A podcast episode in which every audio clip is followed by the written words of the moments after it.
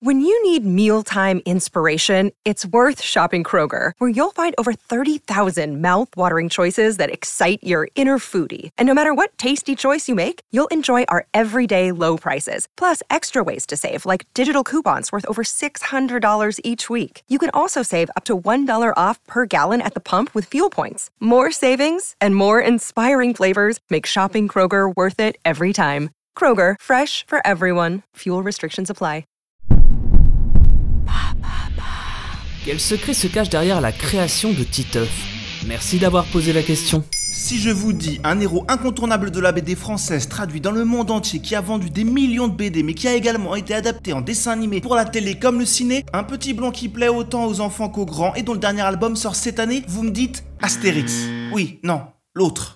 Voilà, Titeuf. Titeuf dont le 17ème album, La Grande Aventure, vient de sortir dans les rayons de vos libraires préférés. Mais c'est quoi l'histoire de Titeuf? Le papa de Titeuf, c'est Philippe Chapuis, ou plutôt Zep, dessinateur suisse qui rêve de devenir auteur professionnel. Lors d'un voyage en train, il imagine une version de lui-même enfant, plus audacieuse et moins timide, et il ne laisse rien au hasard. Ce héros, il lui faut un prénom qui se démarque. Il invente Titeuf, surnom qu'il donnait à son ami d'enfance, un certain Christophe. Viendrait-on de découvrir le véritable prénom de Titeuf? Par la suite, sa petite sœur se verra aussi affublée d'un drôle de surnom qui fera lever quelques sourcils, Zizi. Rassurez-vous, c'est aussi un pseudo, son vrai prénom étant Suzy. Puis, il colle une longue mèche blonde à son héros, parce que selon le dessinateur, c'est facile à dessiner, c'est facilement identifiable et ça rend Titeuf encore plus expressif, à l'instar des oreilles de Mickey. Il apparaît pour la première fois en 92 dans les pages du magazine Sauf qui peut, Remarqué par Jean-Claude Camano, éditeur chez Glénat, il publie son premier album en janvier 93. Au début, Titeuf s'adresse aux adultes, mais très vite, ce sont les enfants eux-mêmes qui se l'approprient et l'érigent en héros.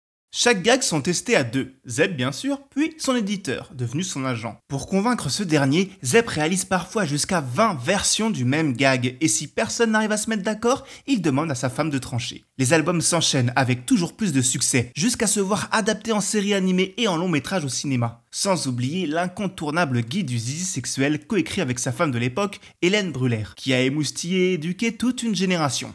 Une réédition actualisée et plus inclusive est d'ailleurs sortie l'année dernière, l'occasion pour Zeb d'apprendre à dessiner un clitoris comme il l'avoue lui-même. Certaines associations accusent d'ailleurs Titeuf de pervertir la jeunesse quand ce n'est pas le président du Brésil en personne. La Chine est du même avis et n'hésite pas à censurer plusieurs de ses gags. C'est pas juste Mais qu'est-ce qui démarque Titeuf de ses concurrents? Hormis un dessin reconnaissable entre mille, ces personnages attachants qui évoquent des souvenirs à chacun d'entre nous et des expressions devenues cultes, comme C'est pas juste, espèce d'obsédé du zizi sexuel ou le fameux Cho qui a donné son nom à un magazine de BD créé par Zep lui-même, Titeuf souffle un vent de modernité sur la BD jeunesse et ses héros alors purs et innocents. Titeuf, lui, se pose de vraies questions de son âge et n'omet aucun sujet, entre anecdotes de jeunesse, questions existentielles et problèmes sociétaux. Rien ne lui échappe et ce n'est pas un hasard. Comme Zep l'expliquait à 20 minutes, depuis le album, la volonté de la série est de confronter le personnage au vrai monde, en réaction à la BD des années 90 qui avait tendance, me semblait-il, à se replier sur les années 1950-60, en occultant le chômage, le sida, le handicap, la mort, etc.